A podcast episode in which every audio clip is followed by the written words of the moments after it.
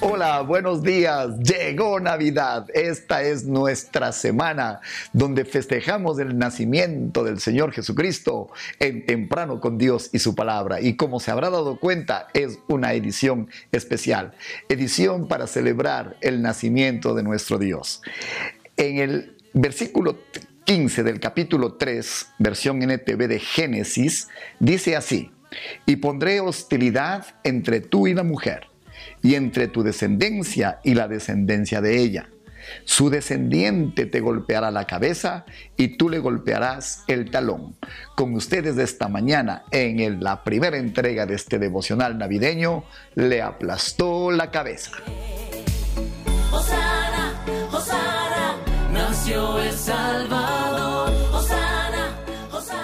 Adán y Eva habían pecado habían sido tentados por la serpiente, que no es más que un simbolismo del diablo, del mal. Y entonces, en el inicio de las consecuencias de aquella desobediencia, el Señor comienza con Adán, con Eva, pero también tiene su sentencia de juicio sobre la serpiente. Le dice, pondré hostilidad entre tú y la mujer, y entre tu descendencia y la descendencia de ella.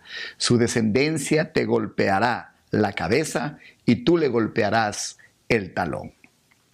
En realidad, esta es la primera profecía que hay en la Biblia acerca del nacimiento y la venida de un Mesías. La promesa de Dios Padre para redención del mundo. Y si usted no sabía, eso es lo que celebramos exactamente en Navidad. El nacimiento de nuestro Salvador, el cumplimiento de esta profecía.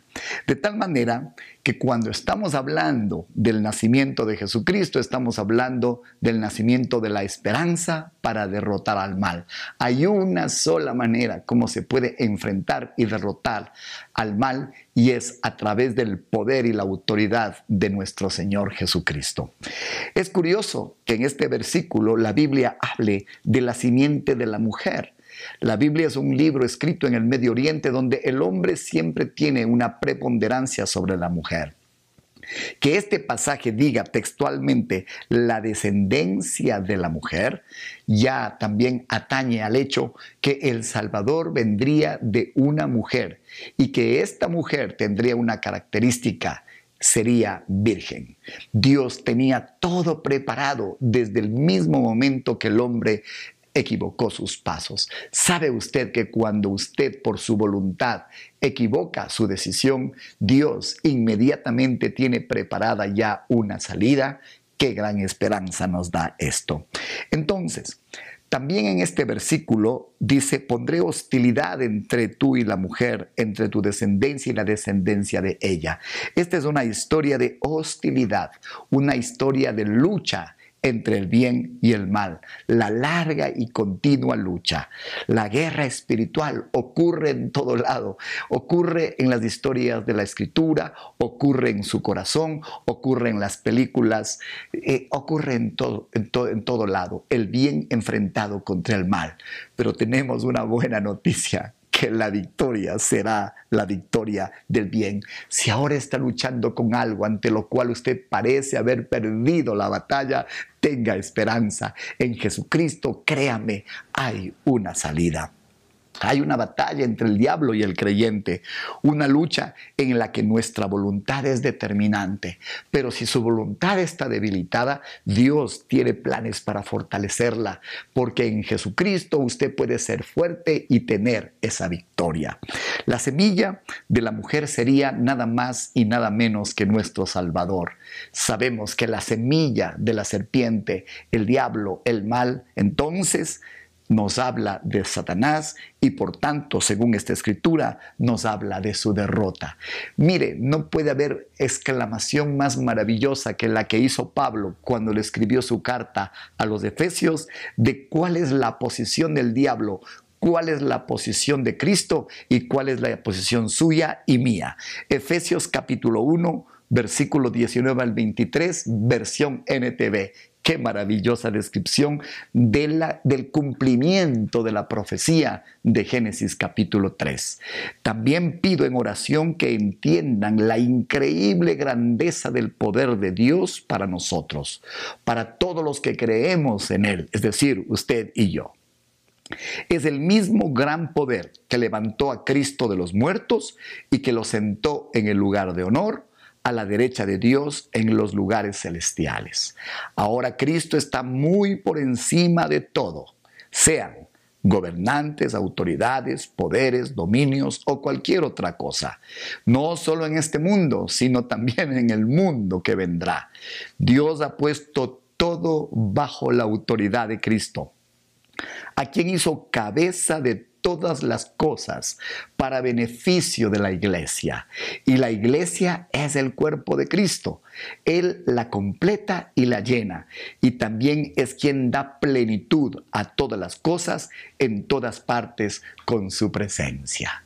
El enemigo está bajo los pies de la iglesia. Jesucristo es la cabeza y la iglesia es el cuerpo de Cristo. ¿Ha escuchado esa expresión?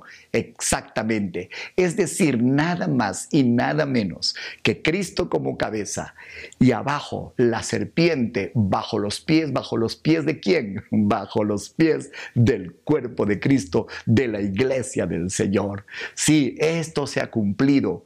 Es que los que practicamos y vivimos el ministerio continuamente sabemos con qué autoridad se puede echar los demonios, se puede sacar el mal, se puede tener victoria sobre aquello que ha debilitado a un hombre o a una mujer cuando, cuando se arrepienten, cuando vienen bajo la autoridad de Jesucristo, se cumplió la vieja batalla iniciada en el huerto del Edén se cumplió cuando en la cruz de Jesucristo el Señor venció sobre las huestes del mal. Qué gran esperanza, de tal manera que Navidad es algo más que regalos, es algo más que alegría. Todo eso es parte de Navidad, pero en Navidad lo más grande que se celebra es la victoria de Jesucristo que le la cabeza al enemigo y que le ha dado la autoridad a la iglesia para ejecutar esa sentencia. No le parece maravilloso? Esta semana disfrutaremos los beneficios maravillosos que celebramos en el nacimiento de Jesucristo, es decir, en Navidad. Hasta el día de mañana será una bendición seguir contándole qué ocurrió verdaderamente en Navidad. De tal manera que empecemos este devocional navideño dándole gracias al Señor por la victoria que nos ha dado allí en la cruz del Calvario el día que Él pisó la cabeza a Satanás. Padre del cielo, gracias porque en el mismo momento que nos equivocamos, tú nos has prometido una salida. Y la equivocación de Adán y de Eva tuvo una salida y fue la promesa del Mesías. Gracias que esto se cumplió en Jesucristo. Gracias Señor que tenemos victoria en nuestro Salvador, que aunque fue lastimado y herido en el talón, oh Dios, porque lo que él sufrió es pequeño comparado con lo que él ganó y con la derrota que le infringió al enemigo. Gracias Señor, que el diablo ha sido pisado en su cabeza. Gracias por haber pagado el precio de la cruz. Bendecimos tu nombre, Señor. Te agradecemos, nuestro Salvador. Celebramos Navidad entendiendo la victoria que Él nos dio cuando enfrentó y derrotó al enemigo. En el nombre de Cristo Jesús te agradecemos y gracias por ayudarnos a entender la libertad en la que podemos vivir por lo que sucedió en Navidad. Amén y amén. Estamos en Comunidad de Fe y Barra en YouTube y también en Spotify. Estamos en las redes sociales. Síganos. Los mensajes que Dios nos regala son agua fresca tiempos de refrigerio para su vida. Estamos felices de poder bendecirle.